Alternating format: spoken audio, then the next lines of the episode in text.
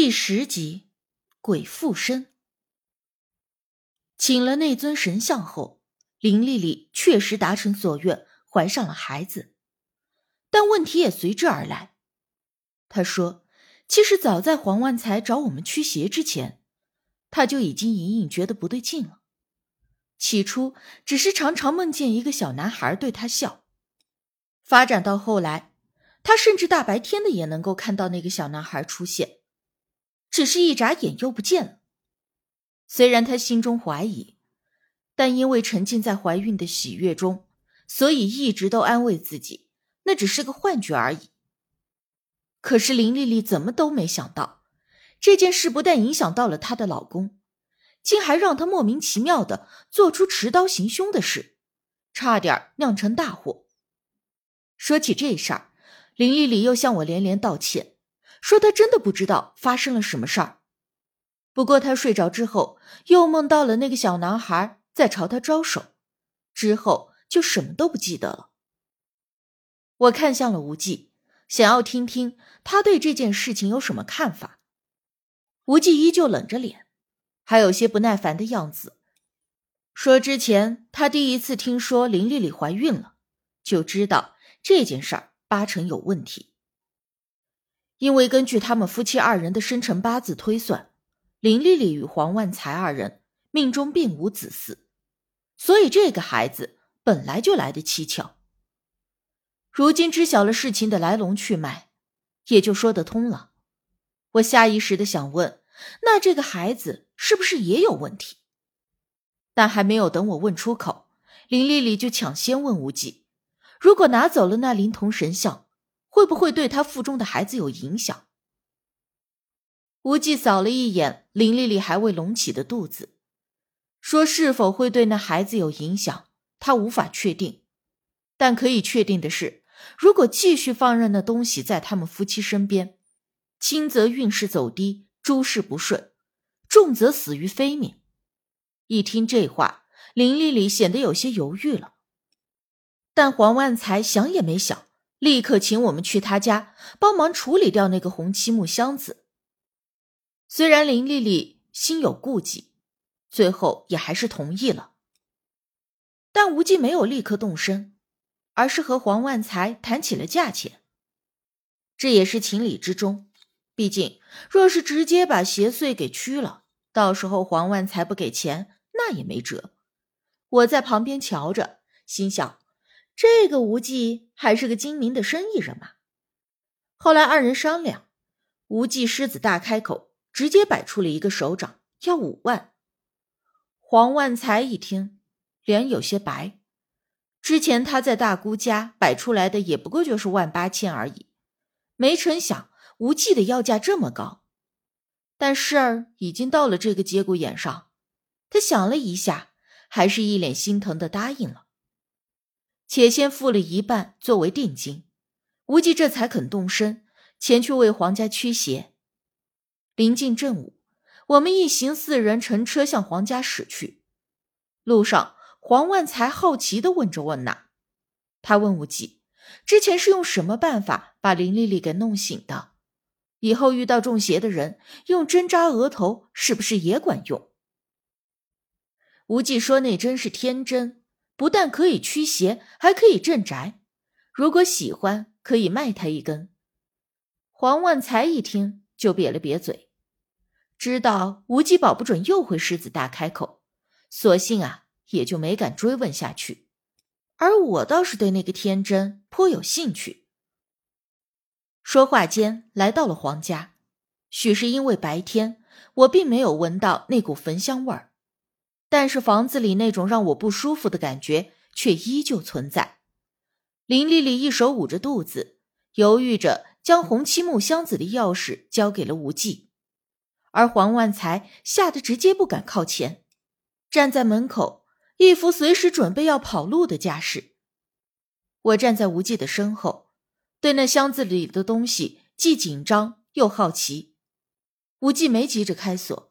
而是先用粗盐在整个卧室以红漆木箱子为中心撒了一圈作为结界，只在门口的位置留下了一个巴掌大的口。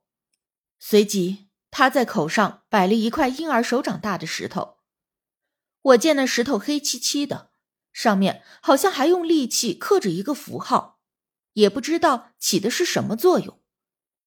把这一切都准备好了之后，他将黄万才夫妇赶出了房间，卧室里只留下了我们两个，并且还拉上了厚厚的窗帘。一时间，卧室里立刻陷入了静谧的昏暗中。我看了看时间，刚好是正午时分。他这才拿出了钥匙。我虽见无忌从头到尾都气定神闲，但还是觉着心里没底，狐疑的问他是不是真的有把握。他脸上半点紧张之色也没有，反而眼中还有着些许兴奋，直接把钥匙塞到了我的手中，让我去开锁。凭什么我去啊？我才不肯呢！一旦那盒子里……真要蹦出个什么东西来，我跑都来不及。无忌的手中拎着那条上吊绳，一副理所当然的模样，说：“如果他开锁，保不准要把那东西给吓跑了，所以只能够让我来。”我想出口反驳，但见林丽丽和黄万才都在门口巴望着看我们，再推辞未免会给大姑丢脸，咬了咬牙便接过了钥匙。无忌说：“他已经做好了准备，只要我打开箱子，把那东西放出来，其他的事情他自会处理。”事到如今，我也没有别的办法了。我心里念叨着，今后再也不会和无忌这个坑爹货合作。硬着头皮将钥匙插进了锁芯，铜锁入手冰凉，锁芯轻轻转动，咔的一声轻响，鱼锁应声而开。无忌站在我的身后，轻声说：“让我打开盖子。”我缓缓掀开了箱盖，忽然感觉到有什么东西从我手背上划过，冰凉滑腻的，让我瞬间整条手臂都起了一层鸡皮疙瘩。而这时，站在门口的林丽丽忽然惊叫了一声，我一惊，下意识的回头去看发生了什么事。可瞬间，一个黑影就从我身边一闪而过，同时，无忌手中上吊绳嗖的一声就抽在了我身边，打了个空响。我正想质问他为什么要打我时，忽然闻到了那一阵焚香的气味。我奇怪的转身一看，赫然就见到那红漆木箱子里坐着一个白胖可爱的婴儿，正挥舞着小手冲我咯咯笑。一时间，我潜意识里明明知道这有问题，但是身体就像是不听使唤似的，冲着那白胖的小婴儿就走了过去。无忌大喊一声我的名字，我一时才立刻清醒了几分。这时候再看那个红漆木箱子，里面哪里还有什么婴儿？分明只是一个小孩子模样的神像。那神像捏造的有些抽象粗糙。甚至看起来只是一个捏成小人形状的土块，而我越看那诡异的神像，脑子就开始有些混沌，全身一阵阵的发冷，身体像是渐渐的被冰冻，僵硬的甚至无法开口向无忌求助。但幸好无忌发现了我的异样，他站在我面前接了一个金刚指，朝着我的眉心用力的一点，一阵如同被电击一般的刺痛。从我的眉心游走全身，使我身体一阵发麻，同时那种冰冷的僵硬感瞬间破除。见我恢复了，他从兜里摸出了一把粗盐，一把撒在了红漆木箱子中。但是那一刹那，我突然听到了一声婴儿尖利的啼哭，同时我看到门口的林丽丽跌倒在地，脸色痛苦。我担心她受到影响，想要提醒无忌，但无忌啪的一声把箱盖子关上，同时又结了个指印，在盖子上横竖各画了几道，然后用指印用力一点，喝了一声“收”。正扶着林丽丽的黄万才喊了一声：“啊，动了！这石头自己动了。”但我与无忌看过去的时候。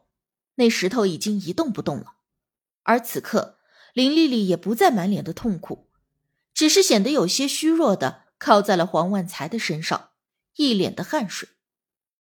无忌随手扯下了床上的床单，将红漆木箱子给包住，对黄万才夫妻淡淡的说：“已经没事了。”我愕然问他：“这就处理好了？”